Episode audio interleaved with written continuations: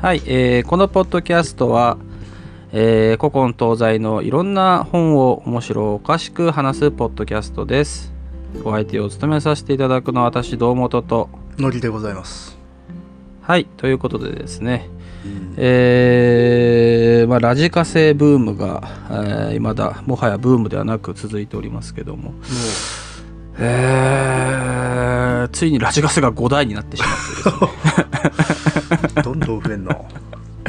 もうねその作業してる PC デスクの3分の2があのラジカセとレコードプレイヤーに占有されてもう身を縮めるようにしてですね本でね、えー部屋が埋まってんのに、さらにラジカセか。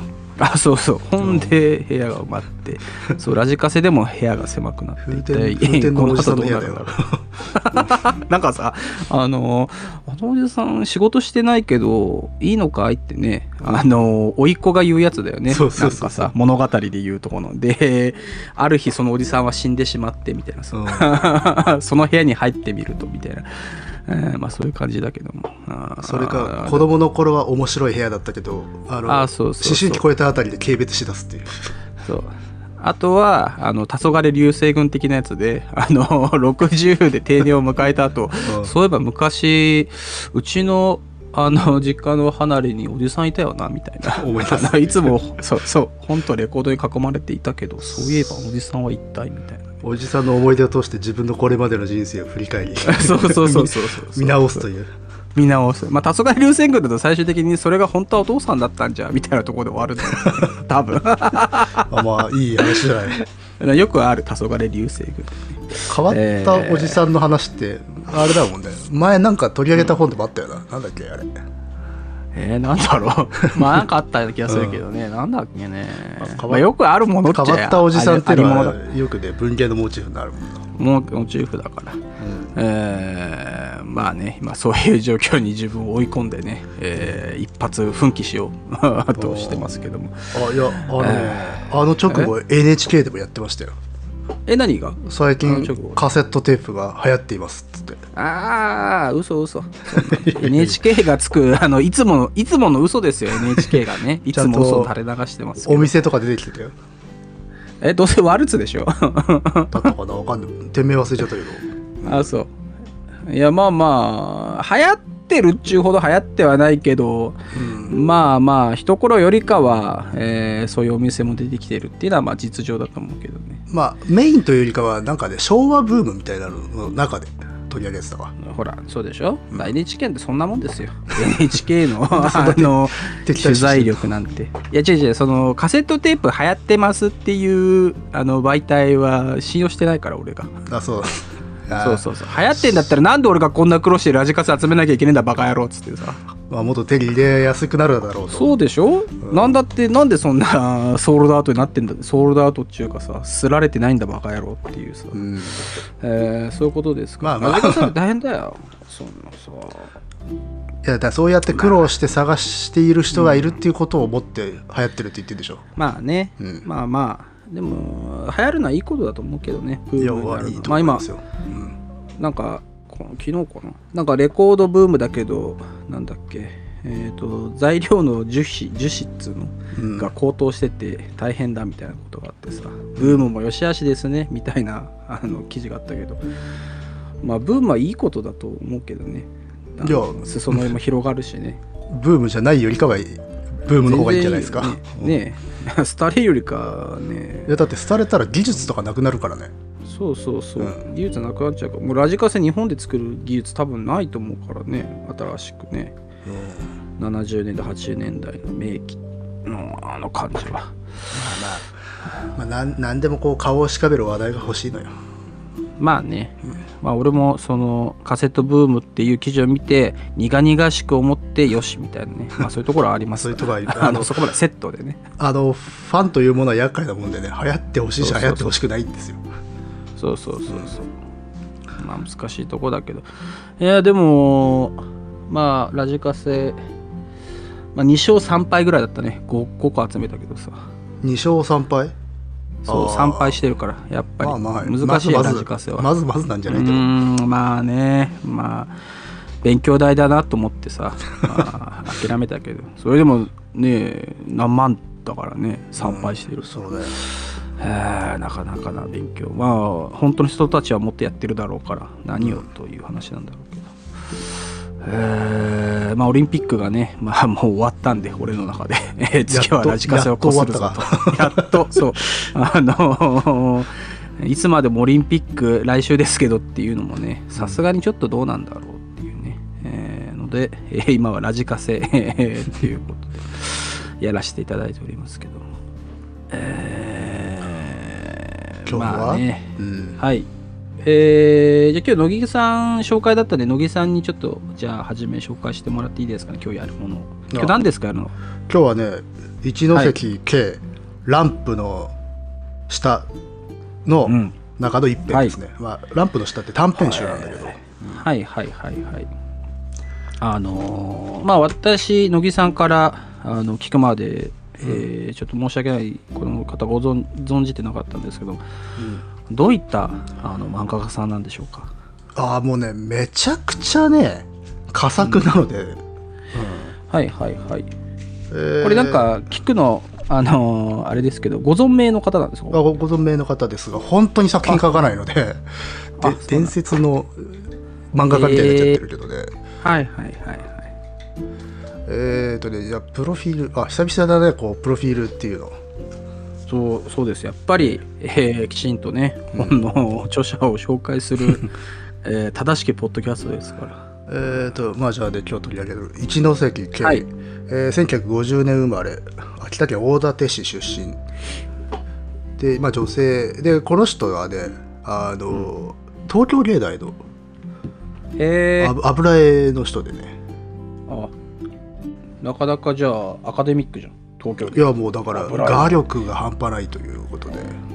まあまあそっか題材、まあ、他のやつも読んだけどあそうだよね。美術日本の画壇美術史とか結構、詳しく書いてるからおすごいなと思ったけどそういうそうか素地があったんですね、なるほどなるほど。でまあ在学中に「ランプの下」という短編で、まあ、ビッグコミック賞。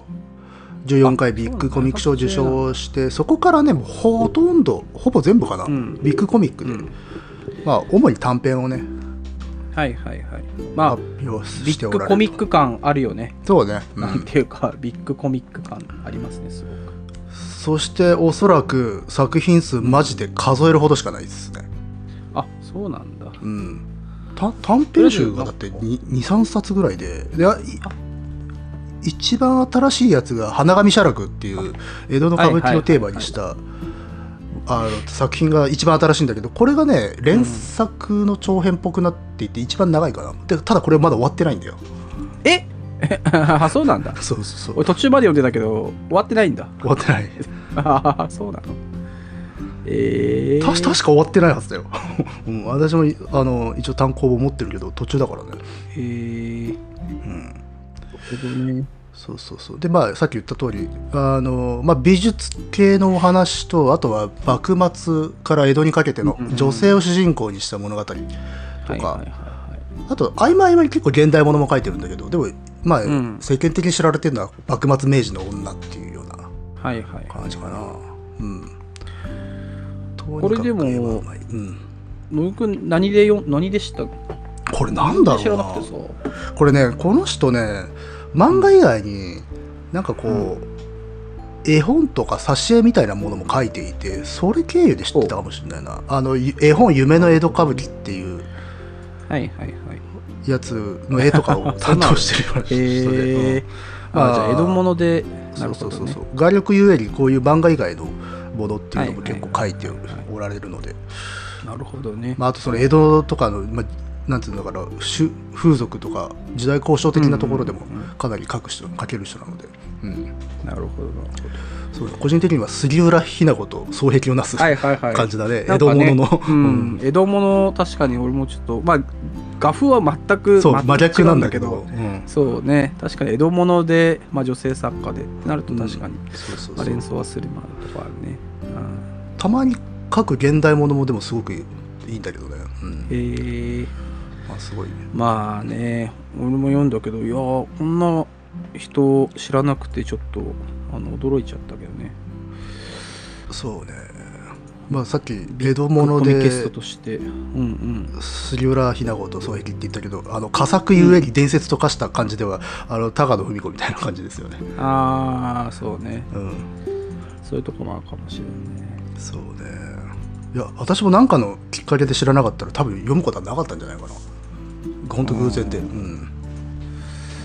いやーなかなかね面白かったですよ読んで、まあそして今回はその短編集の「ランプの下の中のはい。一編である「除血往来」はい除血にしようか往来なと、うん。うん。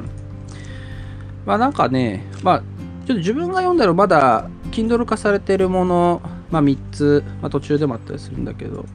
うん、大まあ、体送り進められた中では大体収まっちゃうよそれで、あ収まっちゃうか、うん、なんか一番これがなんかね、まあ、痛快というか。そうね。一番エンタメな感じかな、てエンタメなか感じでね。爽やかに終わるからね。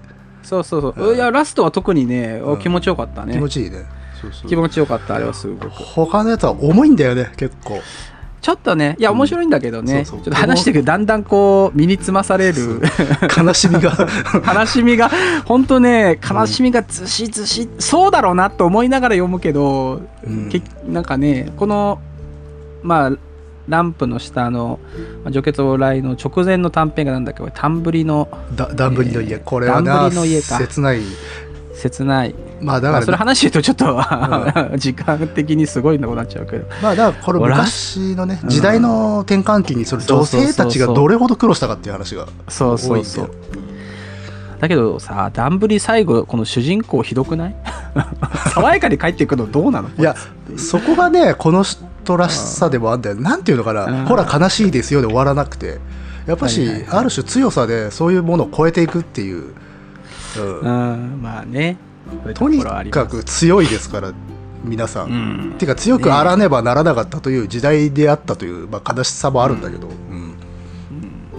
えーというわけでじゃあ除血往来行ってみますか。はいはい、えーまあね、えーまあ、1ページ目、えーまあ、夏かな？GG ってあのセミのあの効果を入ってますから、うん。えー一人の男が荷車を引いてガラガラと、えーまあ、坂を上がっていきますよと。での、えー110ページ野木さんよろしくお願いします。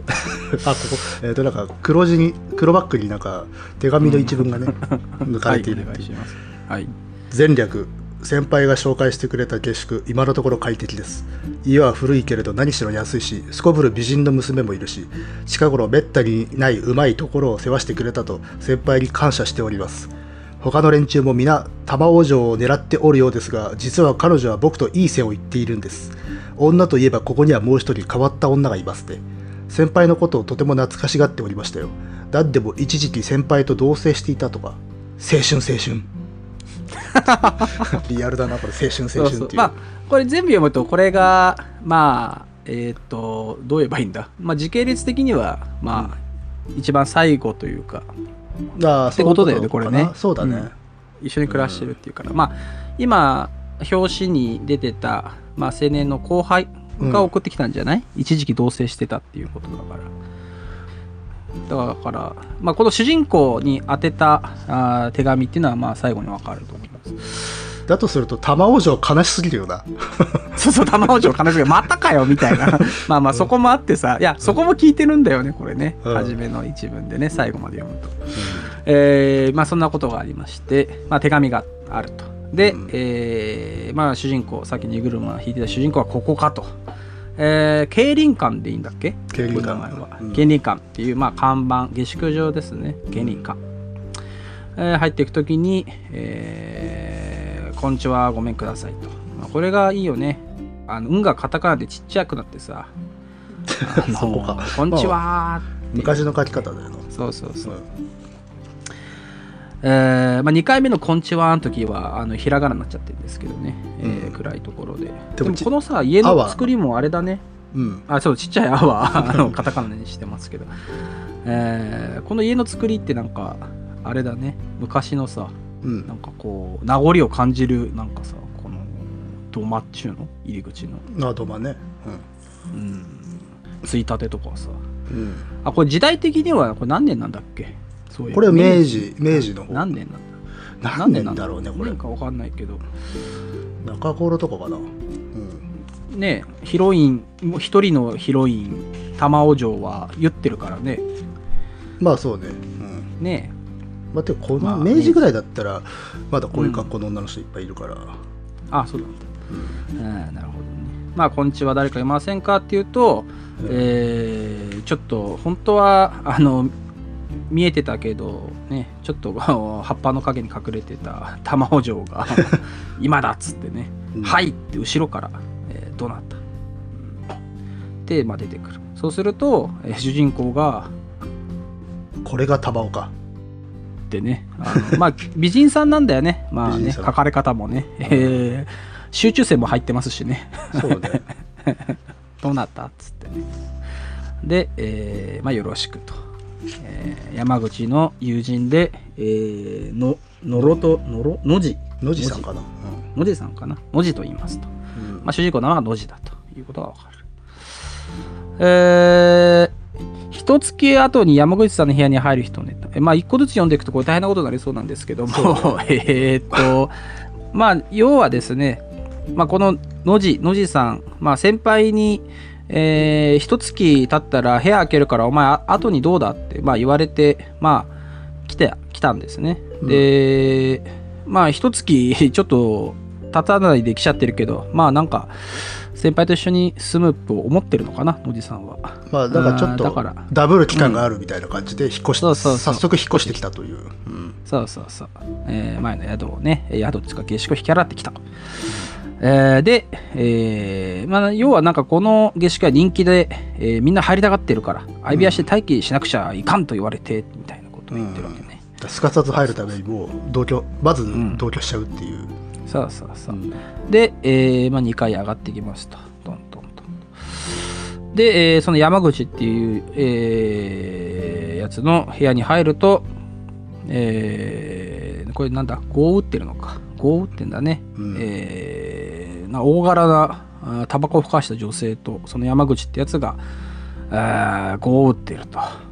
うん。まあ、ちょっと山口もちょっとバンカラ風な感じがねあるけど、そうだね、確かに長髪でね。うん。えーこれななんかね、えー70年代ヒッピー。これだって洋服着たら多分風天だよこれはね、まあ風天だね。あの風天に書かれてる、ん。多分ね、えー感じだけどでこれは「おいや山口」って声かけるけどなんか囲碁に夢中で、えーなんか話ができないみたいなね。うん。えーで113ページいくとえちょっとここは乃木さんお願いします。え この時高橋光子33歳、うーん。ヒロイン登場ですね。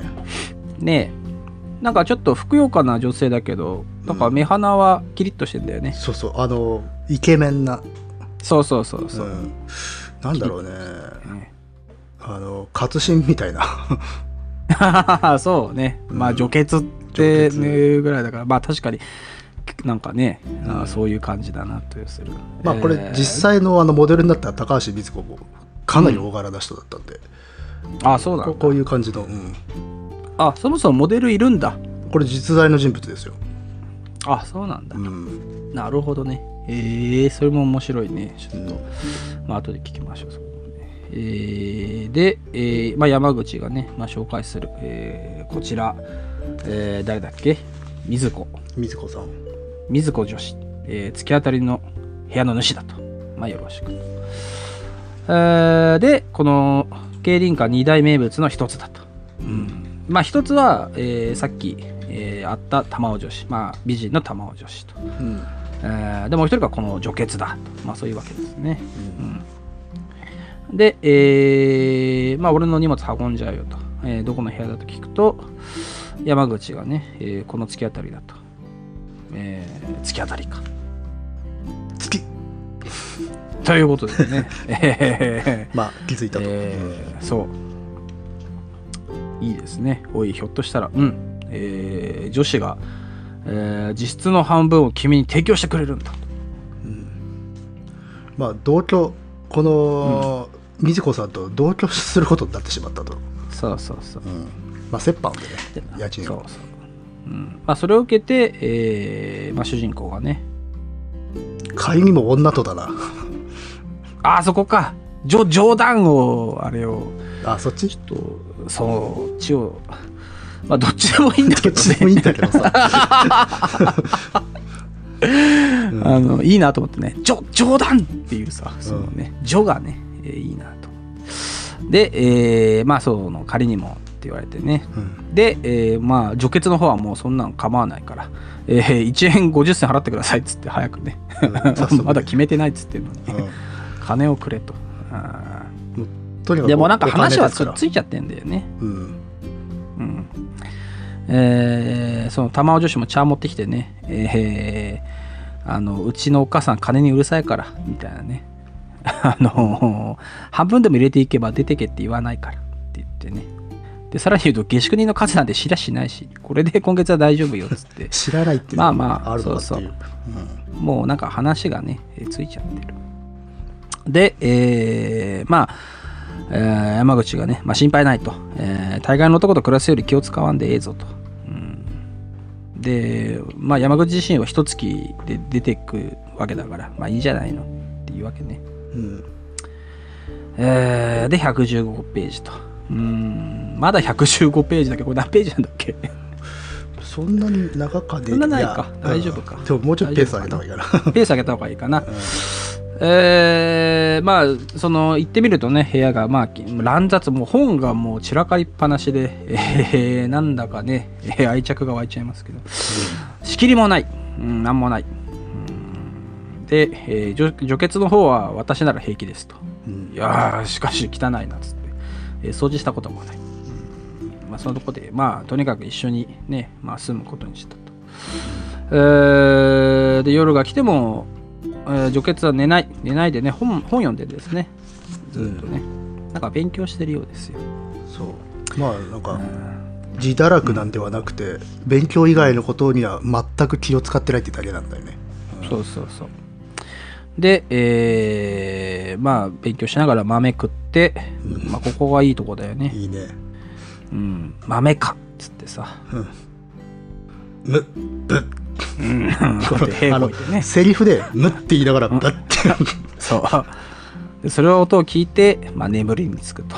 あの眠りにつく時に「豆か」の後に「ぶ」ってん水子さんが平行いた時に一瞬また目を開くんだけど諦めたようにまた寝るっていうそうそうそう。この流れいいですね。いいですね。これが。まあここでだから主人公はしょうもうしょうがねえけど諦めたと。まあこういう人なんだなっていう。うん。ね。えーで、次の朝になって、まあ、おはようと。まあ、玉尾、女玉尾さんがね、えーおはようと。で、まあ、下宿なんで朝ごはんとかね、えー食堂があって、まあ、出ると。で、ここで主人公はなんか新聞社に勤めているのがね、えーわかる。えーえーまあ、みんなはもう出ちゃってて、まあ、一人で、まあ、飯を食ってると。新米の新聞記者であったとねうん、まだね。えーだからそんなに忙しくねえんだいみたいなことをね。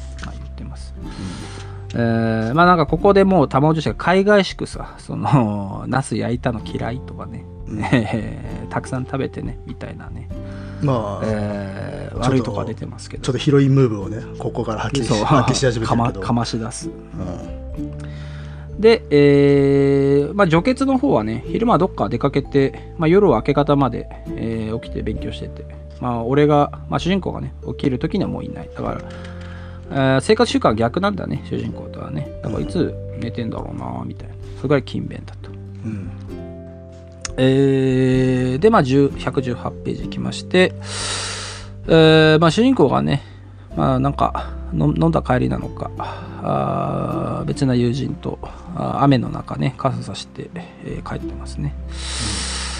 えー下宿はまだ先かと。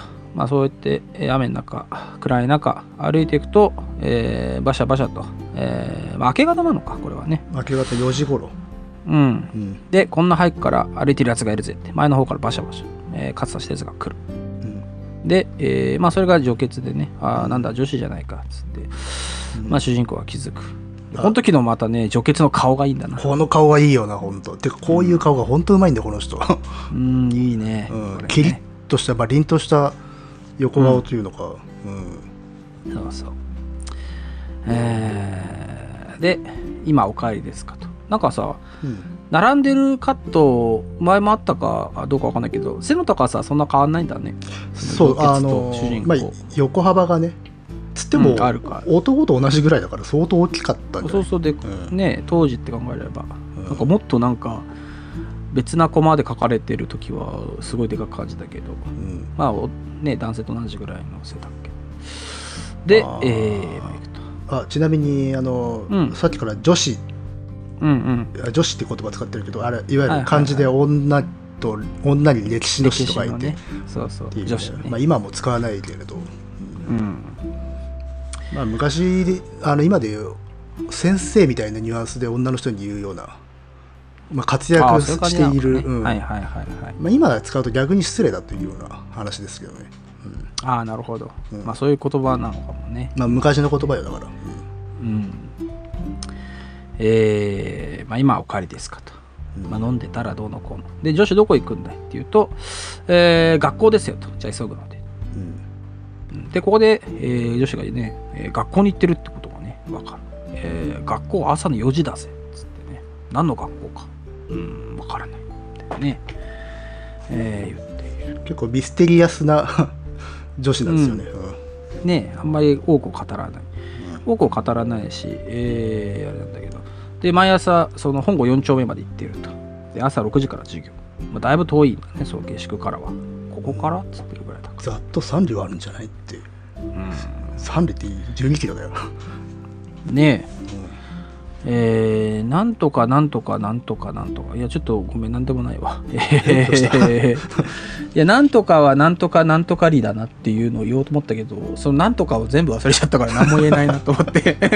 あまああのことわざとかにねなそうなんかある。そう、何里なんかでも今出てきたのは桃栗8年柿何年とかやつだからあれ全然違うな。李じゃねえ栗だからね。そう李じゃない栗だし。でもなんかあったよな。なんとか13里みたいなのがあったような気がするんだけど、うんえーまあなんとかなんとかなんとか なんとかとまあね、えー申しますとここは送りを何百里離れて遠き満州の。いやーなんだっけなー。まあこれはねああったと思うえーはい。あのーこれ正解分かった方はあのツイッターの方でね、え ー感想ツイートとしてあげていただければ。豪華豪華プレゼントが。豪華プレゼントでそのことわざを読む次回読むっていう、ね えーのがありますけどああそれ思い出してなんかちょっと別の話を思い出しちゃったけどまあいいか。話それちゃうと大変だからな。えーいや最近ねラジカセもあるからハマったせいでミックステープの歴史について調べてて、えー結局やめときましょう、うんやめときましょうっていうね、まあえーまたそれは別の回で。はい、大変ですから。えーでも何でもその学校はまあ女性はね入れない。まあ女子禁制だったんだけど、えーその女傑がね入学したいですって言ってね、あの3日3晩正門前で雨の中立ち尽くす。まあ、雨降っても立ち尽くしたんで、えーもうね4日目にとうとう校長先生が根負けして許してくれた入学をね、うん。まあ、そういう逸話がある、うん。これはねえー実際そうだったみたいですからね。あこれは実話の話なんだ、このなる人ね。だこの人の頃って本当にもう女子は入れないっていう学校が多かかったってこれさまあ今回やらないけどその直前のダンブリうん。ダンブリだってるっけ？ダンブリの町あダンブリのなんだっけ？えー町じゃない。えーっとね。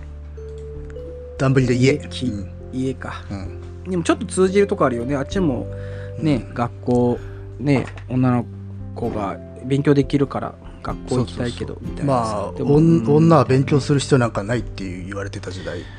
そうそう。ろねだからまあちょっとねそこと呼応する部分もまあこれに限らず作品全体の中にあるんだろうけど、でまあえまあみみずごさんは実際もこういうところで何度も直面するんだけど壁に全く躊躇なく行くんだよね、諦めるというかんあのモードがないというのが。ーっていうこのパターンンで押し通すね大体。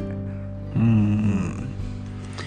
まあこの辺のね、えーまあ、なぜかっていうところもまあ後半のところに、えーあったりはしますけども、いやすごい胆力だね。で、えーまあしこのしかしあの年で一生結婚しない気かねみたいな話をしてるけど、あ玉尾女子がねここに来る前は結婚していたと。よく知らないけど、まあ、今は一人身。うん。というわけね。でまあここら辺の後がね、まあ、玉尾女子のセリフがまたあ効いてくるとこなんですけども。一応この作品世界では玉尾さんは女子じゃないんだよ、あそうか女子じゃない。玉玉尾嬢だな。まあこっちはあっちの女子でこっちはね、うん。女の子。女の子の。まあだから女子,、嬢か。女子とか嬢っていう言い方対比そのものもやっぱこうね時代のね、悲しみ感じますよね本当に、まあね、うん。そうかもしれない。生き方を規定されてそれによって呼び名が変わるっていうさ、うん、まあ確かにそうえー。じゃあちょっと乃木さんちょっと玉尾城を頼みますわ。えどれ？あの120ページのあのデモのところお願いしますわ。でも彼女はあの通りの体格でしょ？まだ暗いうちからうろうろするんで巡回の警官に引っかかるのはしょっちゅうですって。羨ましいことね。え何が羨ましいの？だって痛快じゃないの。それにあの人素敵よ。へえ玉尾さんが彼女を羨むなんて。変変ってそりゃあっていうね。でもここ大事なとこだよね。この玉尾いや城がこの水子との対比になってくるっていうのがここから出てくるよね。うん、うん。あとは玉尾城が、えー、とかなり自覚的っていうところ、ね、そうそうそうそう。そこがすごく大事で、ううん。ん、実はお互い理解してんだよね。そうそうそうそう、でこれね実は玉尾城に対しても実は目線はあったかいんですよ。この作品はね。いや相当あったかいんじゃない？これは、これね 玉尾城だって別に楽しくやってるっていうのがさあの初めの手紙でもわかるしな。まあね。変わらずね、うん。変わらず楽しくやってますっていう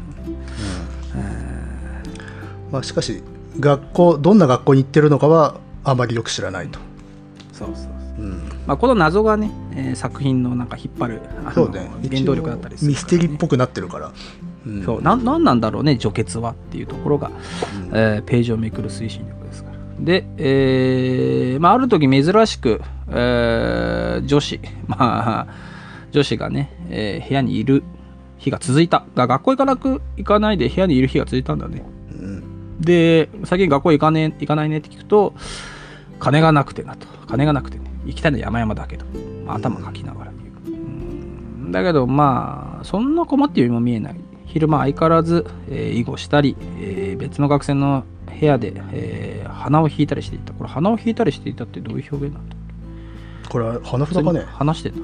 かななんだろう。なんか話したりしてたってのかな？あんまりなんか聞かないね鼻を引いたりって、えーで、えーまあ、ある日ね「ただいま」ってこう帰ってくると、えー珍しくね、えー除血があのなんか縫い 縫い物をしててしかも主人公が「なななんだ?」その時こう序盤がねそうそうそう。はだけてちょっとこう肩がね、肩がね出ちゃってるという、かなりそう。色っぽいか格好をしていると、うん、うでうわーってなってね「なんなんだ?」ってなって。この背中いいっすね、ですごいちっちゃい子まで着物っつってねうん。縫ってるんですよまあ、初めて縫ってる。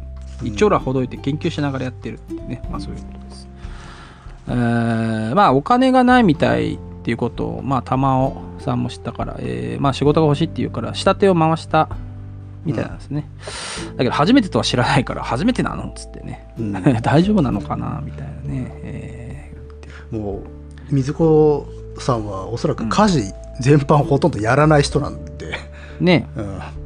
そうやってきたからまあハリーのね手す手つきもちょっとなんか指に差し差し差し、えーおぼつかないやってると、ううんんでまあ外からね、えー主人公玉尾さん見てまあ明日までの仕事だけど大丈夫かなって言ってるけどえーまあね大丈夫でしょみたいなことを見てると。うん。まで まあ、持ち前の根性でやりきってしまうっていう、そうそうそう。うん。で122ページの下段のコマで主人公がね「あっ!」っていうこのびっくりマークでさあの玉緒の口元とあのなんかね、えーうん。びっくりマークがついてますけどね、いやーこれがさ、うん。あのまあぬ縫い物をしている水子の背中が、まあ、ちょっとこう、うん。色っぽいっていうちょっと珍しいうん。絵から入ってくるのは、これちょっと後の伏線になってくるんだよねそうだねこれはね。要はちょっと女性的な部分みたいなもので乗り切らなきゃいけない局面があるんだっていうことをここで語り始めるんですよね。で水子はそれも厭わないっていう人なんだっていう、ね。だから強いね別に。そうそうそう。こういう強さだった両方うん両方っていうかもう、うん利用できることは何でも自分のね取り込んでいくっていうねそういう人なんだからだねそれの前段としてまずこのおはりこというね、うん。ところで肩を出すという絵がまずあるっていう。うん。まあそれ見てもあの主人公はね、えー、玉の口元でハッつってさそうそうそう。色気を感じてるからまあそまあそこに挟し挟み込むんだよな本当にこの女性当時の価値観でいう女性的なもので生き生きている玉王城というものがここでインサートされるんだよね。ね、う。んそうそう。えーでまあちゃんと縫い上げてよかったよかった。と、うん。えーまあそうこうしてるうちに山口もね本当に1ヶ月で出る。まあ本をね言って、えー出ていくと。うん。で、えーうまくいってるかと。で山口急に聞くね。で、まあ何かとそれは玉音だ。だいぶ熱心じゃないか。うん。まあでも主人公の方は「いやー俺は」つってるけど、えーまあ山口はねこの部屋に移ったらいよいよ、えーご発展かと、まあ、しっかりやれと、えーあいつもかわいそうな女さとなんかわー知ってる風なことをね 言うってでお前なら大丈夫だよと、えー早いとこさらってしまえ。早い者勝ちだぜ。ってなんか言ってる。なんかね。まあ。なんかこのさやあの下宿みんななんかワイワイやってるけど 謎、お互いの謎多いよね。まあでも山口はねこう水子女子ともうまくやってるだしだからこいつはこいつでなかなかの切れ者なんでしょうね。今日は切れ者なんだよ。なんかそういうそういう髪の伸ばし方してるよこいつ。そうね。まあちょっとたただ者じゃないかもね。でねまあ玉王城のことも分かっているからまあ逆に彼女の悲しみを終止符を打ってやれよお前みたいなこと言ってるわけでしょここで。ねえ。ーで山口が出てくると。そうまあ山口出てくと、まあ、当然同棲は解消ですから、えー次のページ124ページいくと、あー短い間でしたけど、えーマジ3級でしたと、えーここいいよな。いえいえこちらこそ。ここさ別れ別れ一応別れのところはきちんとね二人であの手をついて。手をついてね。でこういうところがまあ明治人であるという。ね、例をね、えーやってる。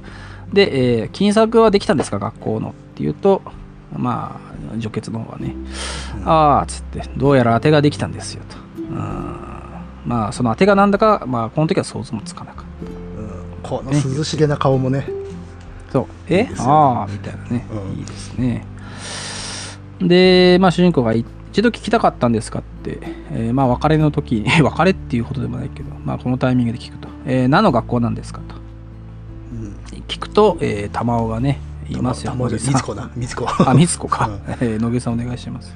私はね貧乏がつくづく嫌なんですよ長い人生金がないばなないばっかりにバカバカしい苦労しなきゃならん私は29の時これから金持ちになるには何の仕事が何の仕事がいいか一生懸命考えたんですそのためには何でもしようと覚悟を決めてねその学校はそのためですようーん。というわけでね。この時結局何の学校かははっきり言わないんだね。そうそうこの時あれだよね作中一番いい顔してるよないい顔してる。キリッとしてる。これはね、え ーいい顔だよ。これはもううんあれだよねバトル漫画のさ好敵手の顔だよね、ほんといや、ほんとそうだよ。もう、いいね。あのー、いい時代の日本映画の俳優の顔だよ。そう これは。あのーね、これはいい顔で。でまあ大体こういう漫画だと意志力はさ眉毛とかに現れたりするけどさこの眉毛のこの太さよ、ねえ。ほとんどこれ羽ばたく鳥のような ね。ねえ。いつこのね眉毛がバサバサバサバサ飛んでってもおかしくないですから。うん。でもね美しい顔なんだよね。ね。うんなんかでもこれもまあまあ乃木さんから聞いたからあれかもしれないけど、西洋美術のいい顔なんじゃないの？あでもそうあのしっかり骨格がね感じられる絵だからね。そう。うん。うん。そうね骨格ほんとちゃんと描くからねこの人ね。ねえ、ううん。ん、この福岡さんもね、えーででもこういうさうん。なんつうの？フォルム骨格でこういう眉毛で、ってなったらさまあ一応こうこのなんつうのか後世の基準では美人とは言えない顔じゃない？うん。けど美しいんだよね、うん、ね。あのこびない美しさっていうのをコント描くのうまいですよねこの人は、え、うん、でえーまあ当てができたのは本当だと、まあ、部屋は映ったけど夜中にあのー女傑がねまあ通学のために明け方出ていくのをなんとなくこう枕元で分かると、えーまあそんなことやってると玉緒の方はねまあ部屋があー主人公一人になったらもう随々入ってくるようになってきてる、うんえーこの頃玉はよく部屋に来るそう。だからご飯もね、えー今までは食堂で食ったのに上に持ってきていつも冷めちまうんだもんってね、えーなんかね女房みたいな感じで、うん。えーやってくるし、えーまあ、その後のカットもね、えー 爽やかな80年代ラブコメ的なカットが続そうねきますけど。でもまあ次のほらページで、うんあのまあないい仲になるまでの間をここで省略するという、まあ、スマートだね そうそうそうそう。で、えー126ページいくと、初め玉緒のお母さんなのかな、これがね。うんえー、玉緒どこ行ったんだよ、しょうがないねって言ってると、まあ、主人公の部屋で接吻かましてるっていうね。うん いいですね。ババア声 SE のね、中で接吻っていう、うんいいですね。うん、で、ここがね、またね、玉緒のね5業だよね。が見えるな、そうそう。5が見えるんだけど、接吻ぶちかました直後にさ、うん。あのー急に、えー吉富さんってね」っつってさ「えええってあの主人公は「俺」っつってなんか言おうとしてんのにさ「えー吉富さんってね」っつってさ「えー、3号の吉富さんよ1階の」と。他の部屋の他のね下宿人の話をいきなりしだして、ね、そうそうそうそうそう。うん、熱心に、えー小説書いてるけどとても苦しんでるっつってで主人公よくわかんないんだよね。それわかんないよね。その話されても「え？っ?」つってそう「おーっつって、えーまあ、そうすると「ごめんなさい」と「私時々バカなことを言う」みたいなことをね、えー。ままあ自覚もしてんだよね愚かさを、そうそうそうそう。うん、接吻した後に他のおそらくはまあ自分の本命の話をしだすというね。まあこれも本命なのかまあでも後々あれだけどさ、えーとな長いスパンで見たらこの人に本命ではないんだけどこの人は今本命だと思ってる人でしょ。これどうなんだろうね。まあタイミングなのかまあ順番なのか、うんいやあのだから本命本命というのが極めて刹那的なものでしかない刹那的なものだから。うん。もしくはねあとはまあ、あとは。よりすあの誠実な方はやっぱ一緒にはいけないみたいなところもあるのところもあるかもしれないね,うん、ねこういうやつはだから山口のようなやつは見抜いてたかもしれないし。そうそうそう山口みたいに抜いてるからあれだけどうん逆にあの純な主人公はうんみたいなねところもあるかもしれないまあ、あるいは下手したら吉富さんにもそういうようなこんなことをやってんのかもしれないしね、まあねうんあまあーいやいろいろねありますけどえー、でまあ玉尾が、えーまああれでして、まあ、主人公もまあ、えー早いとこそういえば あの玉尾のお袋に、えー話をしなきゃみたいな。だからもう主人公はもうなんかね話通して夫婦になる気満々みたいなさ。うん、でもこピュこはアネスを発揮してるここはでもなんか主人公はどこか予感は兆してる感じの顔をしてんだよね、そうね、うん彼女の中の棒みたいなものを一瞬気づきかけてるんでこれはだから山口が言うように早くさらった方がいいのかもしれないと思ってるのかもね、まあここはあれだよね。心だよね。明治。あ明治の心。明治の心がね。心がね今あの自意識の芽生えが 漱石してます。K, がね。これは漱石。ねそうそうそう漱石してますけど、えーそうするとカッカッカッつってねカッカッカッ2人のまあ人女性と、えー傘をかぶった男がね、まあ、2人かけてきますよ。カッカッカッと、えーじゃあ127ページ乃木さんお願いします。おみつという女はどこだい?隠したりしたら承知しないよ。ここにいることは分かってんだ。えー、おかみさん2階ですよ。足が知ってます。ね。とんでもないインバイ宿だよここは。う、うん、なんだありゃっつってね、えーまあ、主人公は言ってる。うんまあそれは、えー年が明けて間もない朝の事件だったと。えーでも、チクショーチクショーと上から声が聞こえてて、うんえーああ、大変水子さんがと。うんで、128ページに、えーまあ野口さんお願いしますよ、これ。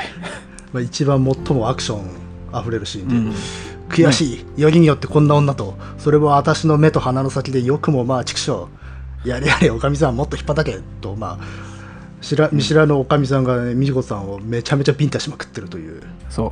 またこのさ、あのーピンタしてるおばさんがさ、あの除血と反対でちょっとこけてんだよね方法がね。そうね。このなんかうん。痩せこけて、えーで不可解なのはさあの男が一緒についてきてるのが不可解なんだよね。そのやるやるお金さん引っ張ってねこいつはこいつは誰なんだっていうね、まあこの後を読むと分かるんだけど。そうそうそうわかるしすごいい大事だったっていうことがわかるんだけど、う。んえーっとちょっと待ってね。いいっすよでまあ下宿のね下宿人がみんなそれを野じ馬してる。そこだそこだっつってね、うん一方的でえーね。そう。あのあおそらくこれ水子さんの方が強いじゃないこのおばちゃんより。そうそう。けども一切手出しせずもうやられるがままっていう、そう。うん。でまあ主人公はね、えーやめろやめろんだってやると、えー男のその編み笠がぶった男がね、まあ、職人っぽい風貌だけどそいつが、えー話せと。この女が悪いんだっつってねその主人公を取り押さえる止めに来てるね、えーで129ページ乃木さんお願いします。よ何？学士のために目かけになった？あっけに取られてるね、えー主人公がね。まあそれ事情をその職人っぽい男に聞いてるんだよね。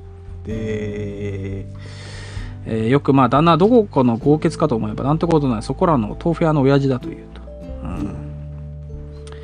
まあでちょっとこのここもちょっと乃木さんお願いしよう。大事なとこだから乃木さんお願いしようかなまあこのこれ出てくる一緒についてきた男車引きなんだけど、うん。えー大体人をバカにしてやがるんだ。プイと家を出たきり何年も音沙汰なしでやっと探し当てりゃこんなざまだ。家事もろくにできねえくせに小難しい本ばかり読みやがって車屋の女房に学問いらねえってんだ、うん、そして女子に逃げられた亭主の弁当。ここれ実は旦那であったと。そうそう。女傑のね、旦那なんだよね。その職人くるまあ言ってる通り車屋の車引きのね。車、うん。えーえーにおっちゃんが来て「えっ?」てね、まあ。急に亭主も来るっていう。車屋と同棲していたっていう話はあったらしいですね実際。噂で、うん、本当の話の方で。そうそうそうへえいやそれも生活のためであろうというような、うんへえなるほどね。まあだから亭主が来てねまあずっとその悪態が続くけどでさらに言うと、えーこの下宿の部屋でねね主人公はね、う。でふと除血の方を見ると まあ、髪をね。ドーン髪をね下ろして。解いてうん、串削ってるんだけど。でもこういうなんだろう。除血のイメージが崩れかねないようなこういうまあと女らしさみたいな、こ当時の女らしさみたいなものがこう覆いかぶさってくるシーンをやっぱしちゃんと入れる容赦なく入れてってそれでもこの除血は、あのたじろがない引き下がらないっていう強ねさを同時にちゃんと描くっていうさ、結構難しいことをやってるなって思うんですよ、ね。だから主人公がちょっとやっぱあっけに取られてるのがまあそこら辺うまくね処理できる。こいつねすげえなってなってる、そうそうそう。でここに至るまでさっきあのねあの、縫い物やってる時に背中を見せるっていうところからここまでつながってくるんだよね、うん。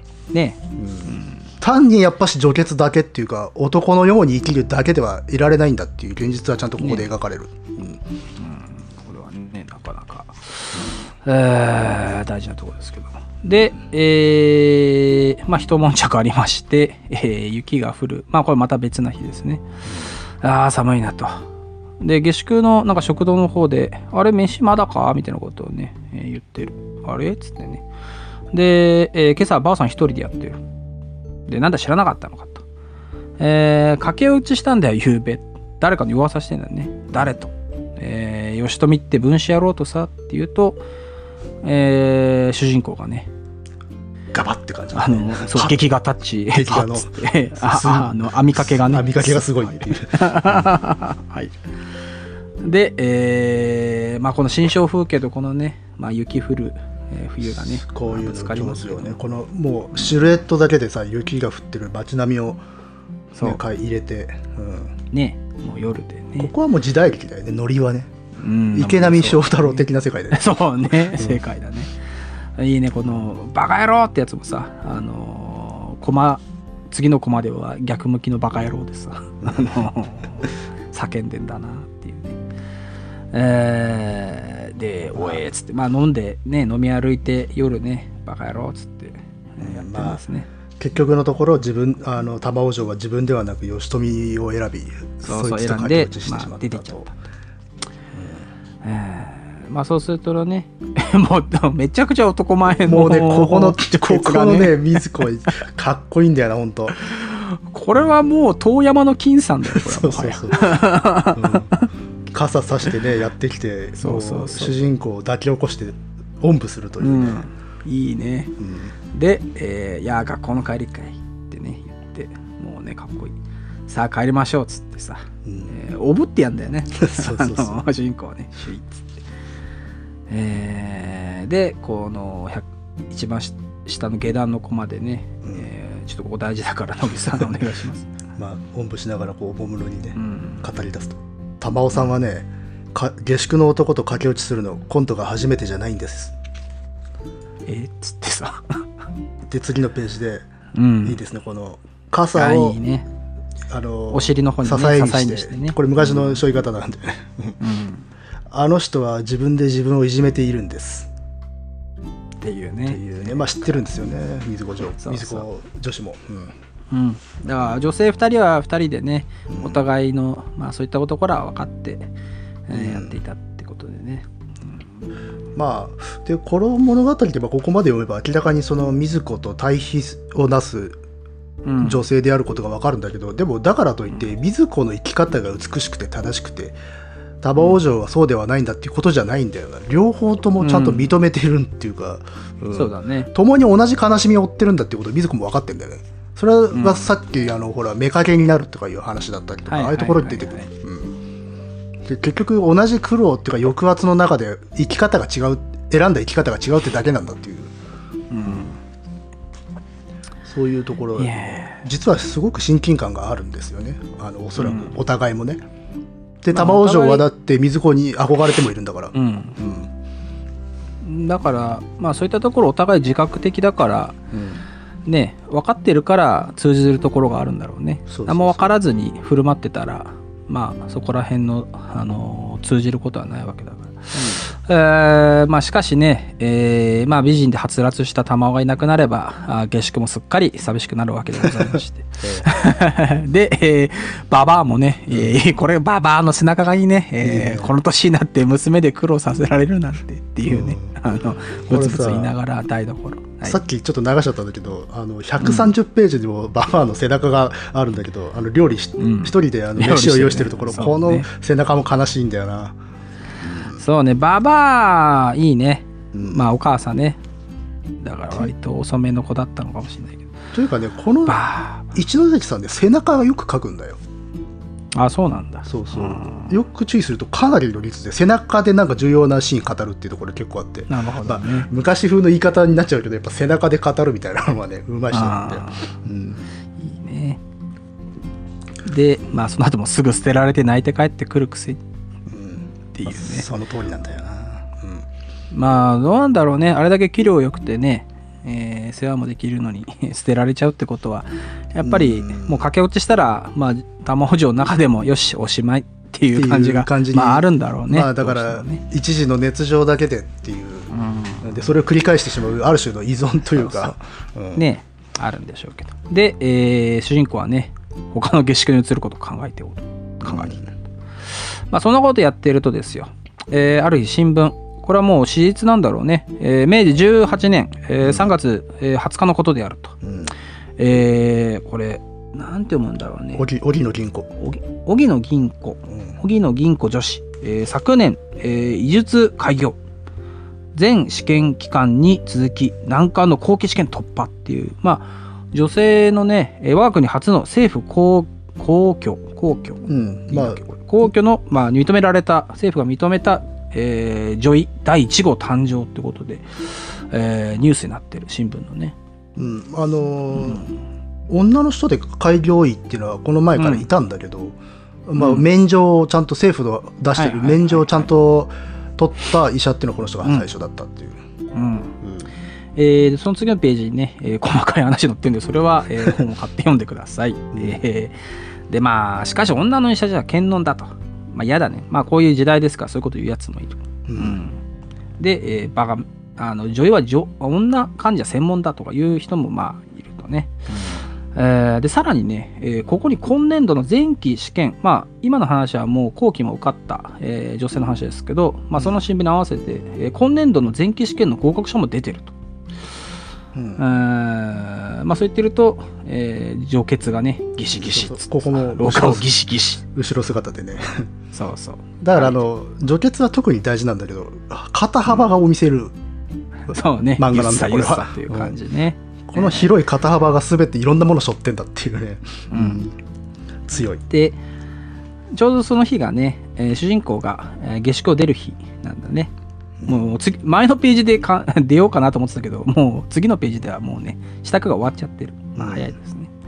で、えー除血が支度ができたんですかって言うけど、まあ荷物っつってもそんなないから。まあ手伝ってくれるんだね。うんで、えー女子おめでとうと。うん、まあ、その、主人公、新聞社に勤めているから、まあ、えー知ってたんだね。えー医療開業試験、えー前期合格者に、えー高橋水子の名があったと、まあ、いうわけです。うんうんあこでこでの時もいい顔してるね。いい顔してんね本当ねいい顔してる。うん ここでようやく水子が何を目指していたのかが明らかになったとそうそうそうそう。えーだから毎日通ってたのは私立の医学医学校だったと。うんえーで、まあ、大変なのはこれからだと。後期のが難しいんだからって言ってるけどね。で、玉尾さんの言ってた、言った意味が分かるような気がするな。まあ、女子が羨ましいと言ってた。まあ、なんというか、その頑丈だし、不思議な世渡りの才能があるみたいだし。で、まあ、ほがらかにね、は そう、笑う、このいい、西郷隆盛の笑い方だよ。そうそういや本当にこれ顔も最後だからね、うんそうね、あの、いわゆる創作のね、西郷のね笑い方ですよ。はっはっは、おいどんでごわす、みたいなね。でもこれが一番底抜けに笑ってるシーンなんだよね、うん。うん、そうね。いいね。うん、まあ、それじゃあ元気でと。いいねこのえー。握手それじゃ元気でね。握手するんだけどちゃんと手で分かるよね、どっちがどっちか。そうそう、どっちがどっちがわかる。うん。で、この後もいいよくない？あの、うん。豆の食いつがよくないよ、つってね。その後ろでやっぱり笑ってるっていう、そう。うんはっはっはっつって笑ってる。で、それで別れたと思ったら、あのね、その下宿の、まあ、角からさ、人影がハッと出てきて、うんちょっと髪の乱れた、スピーディーそう、玉尾城がさって出てくる。うんでまあね。えーじゃあ、ここ、野木さん読んでもらおうかな。玉尾何してんだい？さっさと家にお入りまあババねっていうババアのね、あの、画面、カメラには、キャメラには入ってないババアの声のインサートがね、これがいいんだよね。で、また背中でね、言われる。で、えー、ちらっと見ながら、まあ、部屋に戻っていく、えー、玉尾城。もうそれをで主人公を見上げながら競輪館の看板娘かとまああの主人公の中でももう折り合いがついてるというかね。折り合いがついちゃってる。うんまあもうなんかそういう名物だったな、みたいなね、う ことを。まあこの看板娘という役割自体がもう悲しみを帯びてるんだっていうことがもうこの主人公にも嫌顔にも分かってしまったという。うん。まあ客看板娘つっちゃえば言い方すごく悪く言うとね客をね呼ぶ、うん。ね、看板ってことだからねある意味でそうなっちゃってるっていう。だからまあこういうこと繰り返してんだなっていう、そうそうそう。うん、でまあこの後ねその文章でやっぱりわかる。俺の空いた部屋には後輩が入り、えーその男が時々頼りをくれると。うん。まあだからこれが多分一番初めの頼りなのかなと思うんだけどね。だとしたらまあ悲しいんだけどでもまあそれはそれでしょうがないのかなまあっていう。まあしょうがないし別にね、やめようと思えばやめれるんだけれどこの人がそういう生き方をしちゃってるんだからなっていう。うん、だし、今度の後輩こそ真のあの、下宿人かもしれない。今までは本当の下宿人じゃなかったところはね あの玉尾城にとってのそう あの猿畑を生やしてないって言ってさ、猿畑はどこっていうあれだから。今度はね手紙出すくらいだから本当のね、えー男を挑むかもしれない。かもしれない。まあそう願うよね。そう。うん。いやだって多分ねちょっとコマには書かれてないけど一番最後の方のカットであの変な鳥とねあの猫を連れたあの眼鏡かけたチビのねやつが確か歩いてきてたと思うんだけどおそらくおいどんかわだちだと思うんだけどね。まあでも下宿もんだからねこれもね。そうそうそう。おいどんかわだちってね。そうすると急にババアもあのババアに絵が変わってなんだこれはってなっちゃうんだけど。うん。まあ、えでもー、一ノ関漫画は下宿率高い気がする、ああ、そっか。うん。そうか。まあ、他人と過ごすっていうね、うん。まあね、えーまたね、まあやっぱ明治といえば下宿だから。ちょっとごめん、適当に言ってるけど。まあまあまあまあ多いと思う近代化におけるね、うん。あの要素の一つとしてやはり下宿っていう文化的サロンがですね、えー女子は2年後に 日本で3番目の女医となったっつってさ。だからまあ早いですよ。ここがえぐいよなその競輪館の看板娘かと言われて次のコマで俺の空いた部屋には後輩が入りその男が時々頼りをくれるっていうのが最初の手紙なわけでしょ、うん。でまあ玉往生と結局同じこと繰り返している。その同じコマに女子は2年後に日本で3番目の女医となったって偉業が書かれてるっていう。ねえ、うん。そうだね。歴史に残る偉業ですよこれだって。まあねうん。確かに、まあね、えーまあ、幸せを規定することはできませんけどまあそういうねえー対比もここでバキッと。バキッと。ただ目線としてはさっきも言った通りだからといって玉往生が否定されてる世界ではない。少なくとも水子はしはねしないんだよ、うん、そう。水子がしてないってのが一番大事なことだよね。そうそうそうそう。そう自分でいじめてんですよとは言いながらもね、うん。えー決して卑下してるわけでは全然だし水子自身がそういう必要とあればそういうなんていうか生き方うん。をし,、してたりもするからねそうそう。でもこれもいいね。この木のさカットも一番初めの表紙のカットとそうだね。あのねつながるところで、まあ、えー繰り返しっていうかループん。なんだけれど、意味まあが世界がもう変わってるってい、そううそうそう、うん。ねカットも後ろになってまあ閉じまあ閉じましたなって感じ。で、うん。えー時が少し飛んで、えーまあ新聞記者として多少はやってるのかな、まあ、主人公がねえー街中で、えー今度の特集は、えー新人物だそうだと。まあ、母各界の名士、えー陳氏を紹介するんですねって、まあ、後輩もできてんだね多分これね、うん。後輩なのかまあ何なのか、えー言われて。えー、野地さんあれあれっつってさ、まあ、その後輩かあれに言われて、えーそうするとねここは乃木さんお願いしますよ。どいたどいたどいた。日本橋名物高橋委員の委員長ですよ。ねどこから見ても立派な紳士でしょところがなんとありゃ男装してるんです。つまり女なんですよ。れっきとした。って言ってね、うん、うん男のなりで断髪で眼鏡をかけた。女子がねね。車、うん。人力車乗って通り抜けていくと。除血がね立派に、えーやられてると。でそうすると主人公が「あれ？あの車夫は!」って思って。で乃木さん最後お願いしますよ。どいたどいた。院長先生のお車だぞつってねあの旦那が車引いてんだよね。そうそうそう。なんか丸く収まってるっていう。こうそうそうそう。だここがねやっぱ痛快だなと思ってさ。うん。あそこも飲み込むんだ。と思ってさ。いや本当だからねよ。かったよ。あのそう今日気持ちよかった。すごい。このね水子さんねいろんなものを苦難に立ち向かって乗り越えていくんだけど、何一つ呪ってないんだよ、そうそう、まあ強いて言えば貧乏呪ってたりとかするんだけど、うん。呪う前にまずやれっていうさ、ね。うん。すごいね。もうだって最後の除血？このコマの除血いいよね。メガネかけてさ。かっこいい。一番かっこいい。そう、うん。目が描かれてないカットもいいしさ。うん。なんか、一番上のね。で、その次のさ、最後のカ最後中盤のカットも、軽くね、上、あの空を見上げてて、いかにもね、偉人っていう感じがしていい高みに上がったなっていうそう、常に上見てます。感ね まあだから向上心向学心のもう塊ですよ、で、えーやっぱねこうちっちゃい駒だけどあの初めて出てきた時はやっぱこの旦那亭主はさめめしい感じでさなんか自分で殴らずにしかもねあの豆腐屋のおかみさんに殴らせて「やっちまえ!」っつってたけど自分じゃ殴れないんだけどうんこの時はいい顔でね「どいたどいた!」っつってねもう我が物顔でねあの車引いてますよ。除血は重いでしょうけどもね。あーこれがねまあだから無事開業医になったっていう話で。これ実際男装だったらしいんですよね、ねただだからうん、うん。この人何がすげえってこの後もでも留学してるからねえそうなの？そう。すごいね。しかも当てもなくいきなり行って。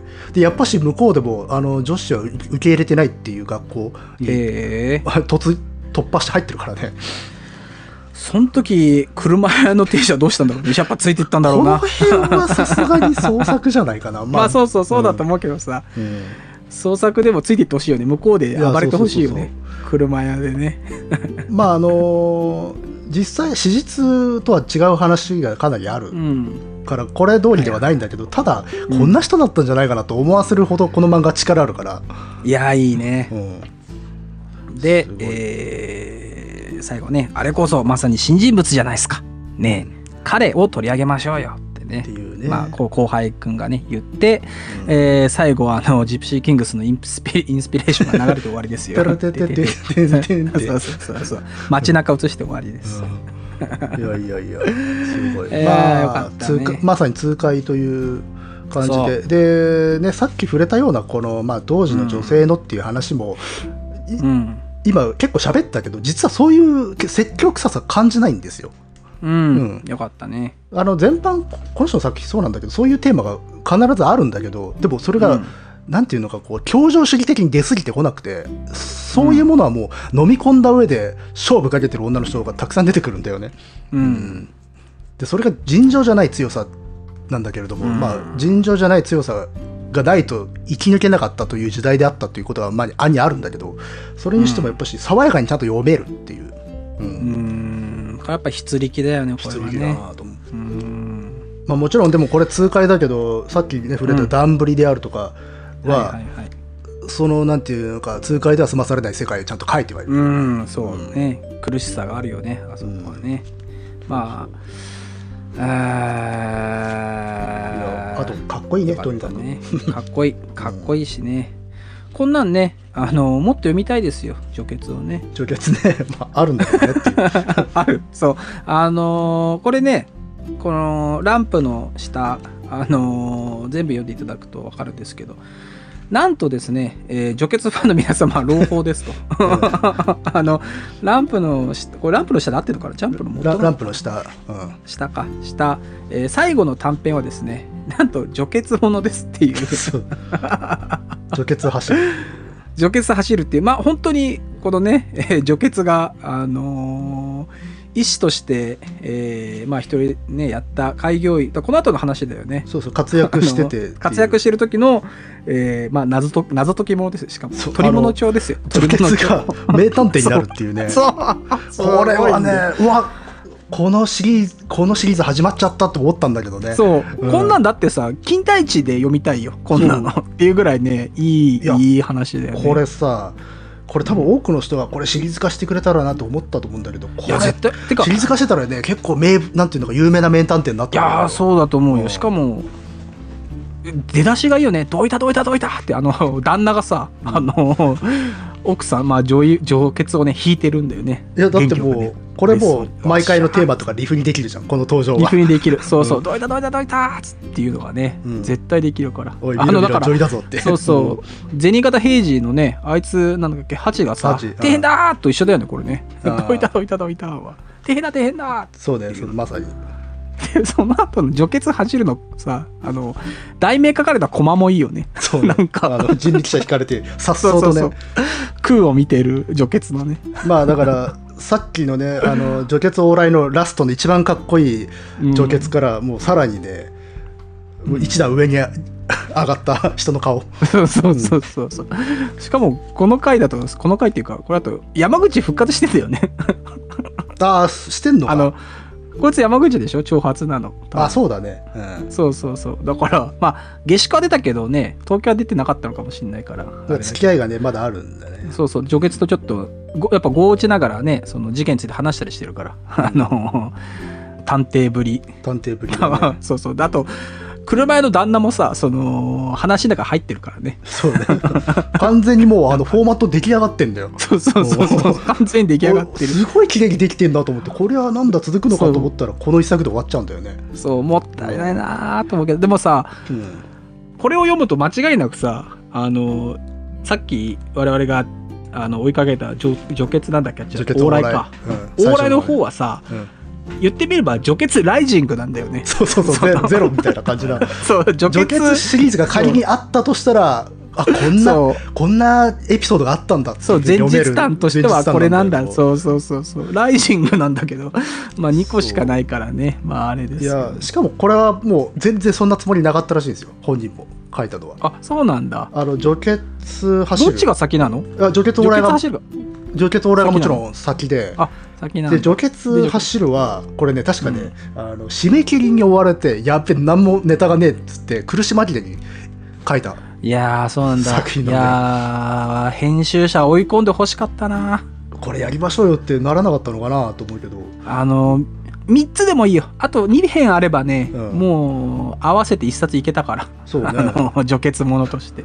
これあのね往来と合わせればこれ1時間ぐらいで眠切ったらしいですよこの話、あそうなの？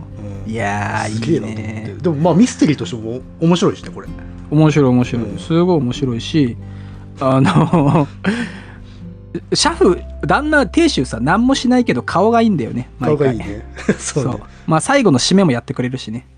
あの。ねお茶飲みながらさあの事件の反省をして終わるというちゃんとしたフォーマット、そうそうそうそうそう。ガチャガラーっつってね、でね亭主もまあ学がないっていうな往来の時はなんかめめしい感じだったけどこっちではもっとなんかしっかりした、そうね。ね、顔で描かれて話の時もねね、あの、うん足使う情報収集とかさ、うん。なんか、ね、腕っぷしとかそういうもので使えそうな 雰囲気そうそうなんか顔立ちもなんかねうん。下町のなんかちゃんとした、えー親父っていうね、うん。えー江戸っ子みたいな感じでいいんだよねそうそう。あと2編欲しかったな。欲しかったねこれね。欲しかった。これはでもまあ読んだ人でそういうふうに思った人多分多いと思うんだけど本人は本当普通にどうしようもなかったから書いたっつってねいや悔しいですね、100 140ページのさババアの顔なんて見なさいよ。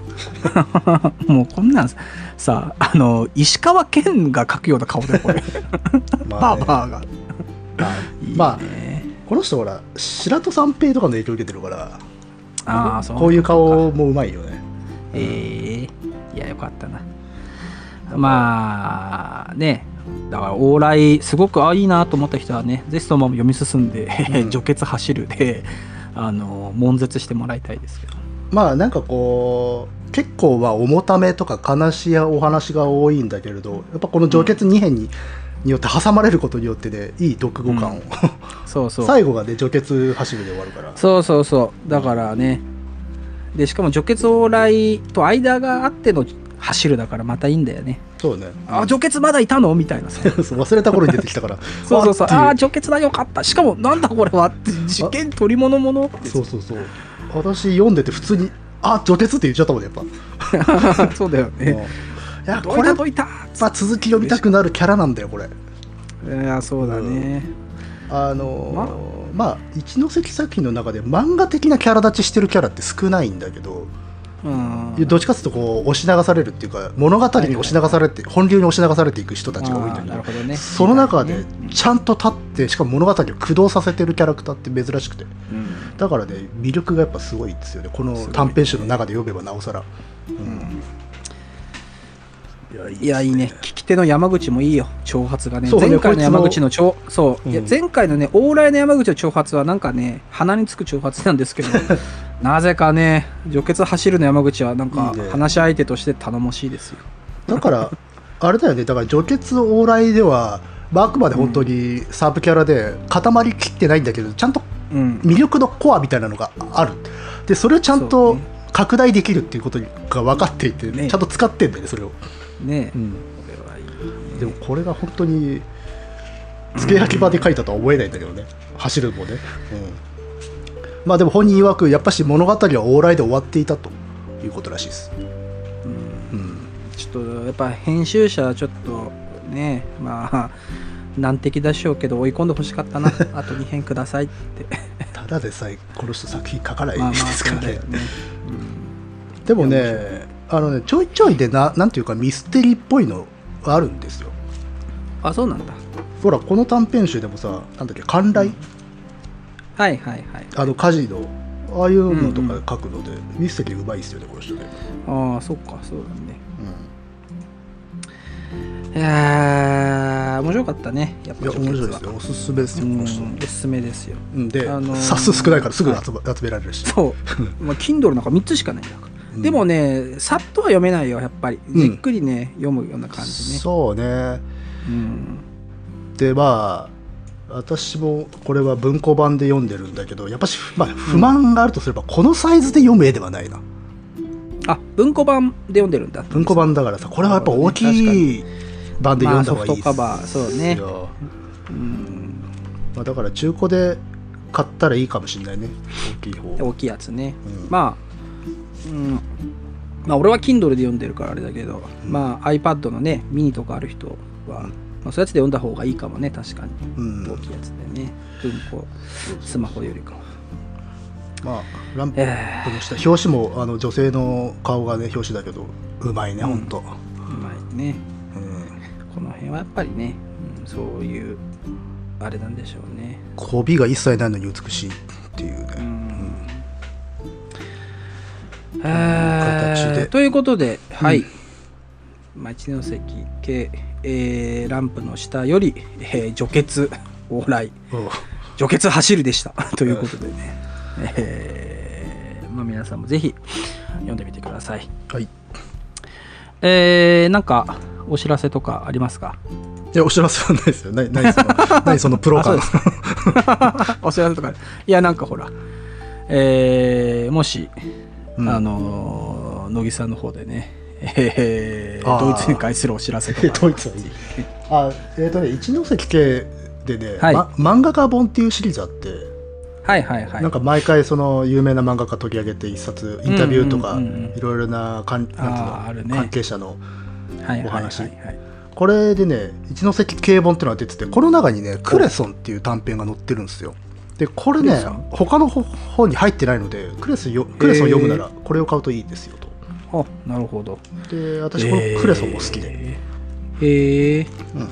なかなか有益な情報がねこれは現代ものです。あクレソンってあの葉っぱのクレソン？そうそうそうそうへえなるほど。まあちょっと聞いちゃうとねあーもったいないから。そうままあちょっと気になる方はあ買ってみたらどうでしょうと。あーそちらでどうですかと、はい、えーということでですね、えー秋、えー 秋深し、えー隣は何をする人ぞで合ってるか？な？うん。違うかな？合ってるか？ちょっと、えー桃栗、えー8年柿？え？桃栗3年？三年。柿8年。3年柿8年と、えー申します通りですね、えー秋深しということなんで、えー牛に釣られて、えー善光寺参りとも、えー申しますが。どどうしたどうした、えーちょっと締めの言葉をうまくこうさなんつうの？ことわざとか慣用句を。なんでそれ自爆する方向に行くの、ね。えー自分で自分をいじめてるんですよ。なるほど、ねどうも、どうもね。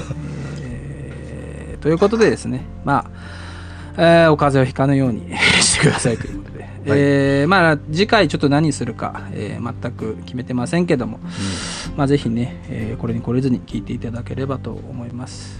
えーでは、ありがとうございました。はいまたお会いしましょう。さようなら。さようなら